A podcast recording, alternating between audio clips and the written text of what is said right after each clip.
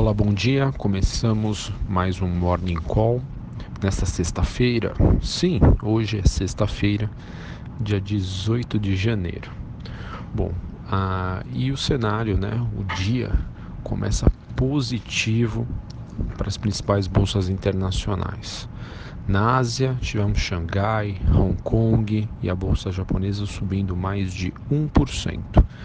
Na Europa, as principais bolsas, Londres, Frankfurt, Paris, também subindo mais de 1%.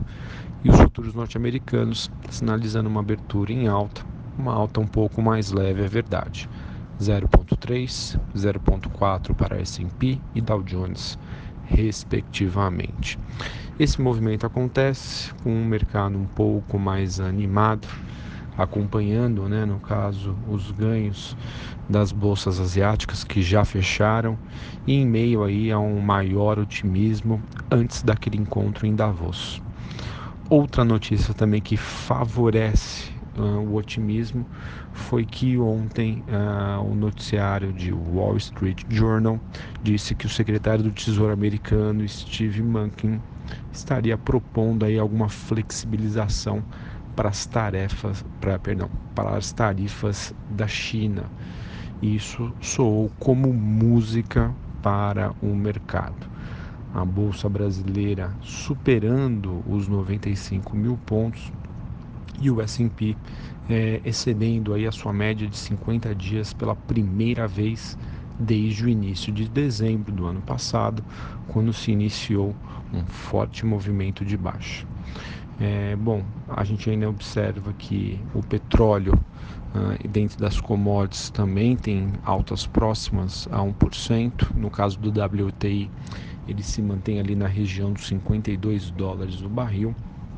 Os metais também sobem mais de 1 e os pares da Vale, BHB, BHP subindo 1% neste momento e a Rio Tinto subindo 0,5%. Também tivemos informações de que o minério de ferro na China teria disparado 3%, envolvido aí por este noticiário. Bom, pessoal, olhando então para a agenda aqui do dia, às 8 horas da manhã, no Brasil a gente tem a divulgação dos dados de inflação e GPM, segundo a prévia do mês de janeiro. O Banco Central oferta até 13.400 contratos de swap cambial para rolagem de contratos de fevereiro a partir das 11h30 da manhã, mantendo assim o seu padrão de atuação. Nos Estados Unidos, meio de 15 saem os dados de produção industrial, fiquem de olho né, neste indicador, talvez seja o mais importante do dia. E às 13 horas, uma hora da tarde, será divulgado o sentimento da Universidade de Michigan, referente ao mês de janeiro. Sobre o noticiário aqui no Brasil, política e economia, é, repercutindo então ah, notícias que encorajam aí a reforma da previdência acabaram dando aí um ânimo maior aos ativos brasileiros.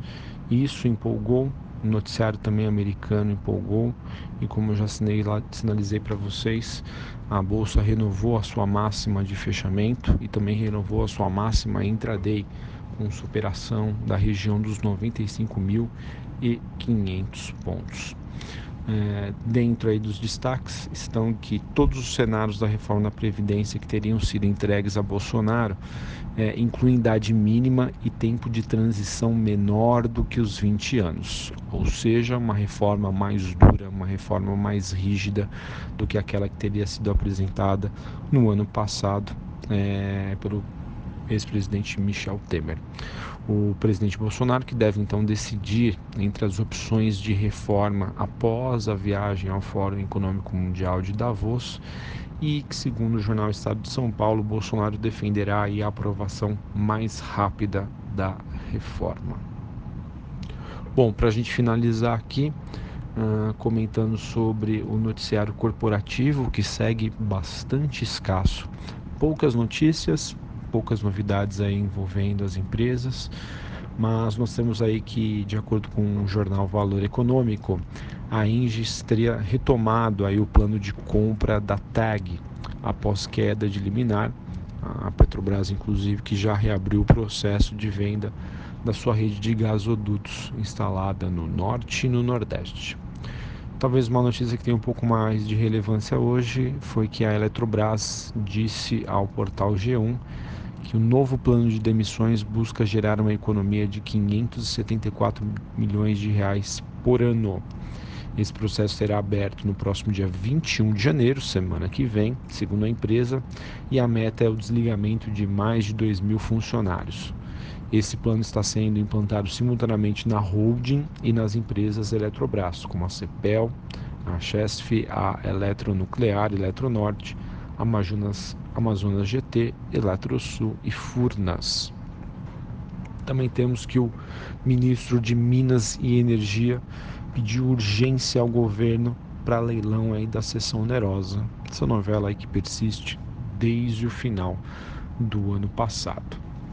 As empresas do setor de construção civil continuam divulgando as suas prévias operacionais.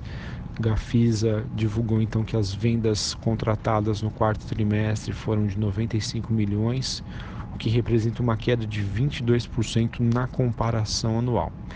Em contrapartida, os seus lançamentos tiveram um aumento de 32% e os distratos caíram quase 40%. Ah, e a Cirela também divulgou que está otimista com 2019, é, onde estariam previstos ah, o lançamentos de até 13 empreendimentos ah, no estado de São Paulo neste primeiro semestre.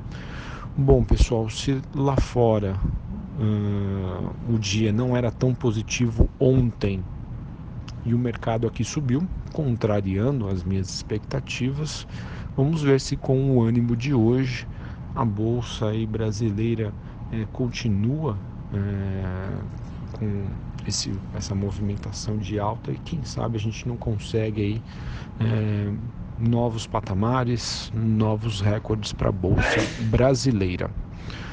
Um abraço a todos, um bom pregão para vocês e bons negócios. Eu sou Felipe Vilegas.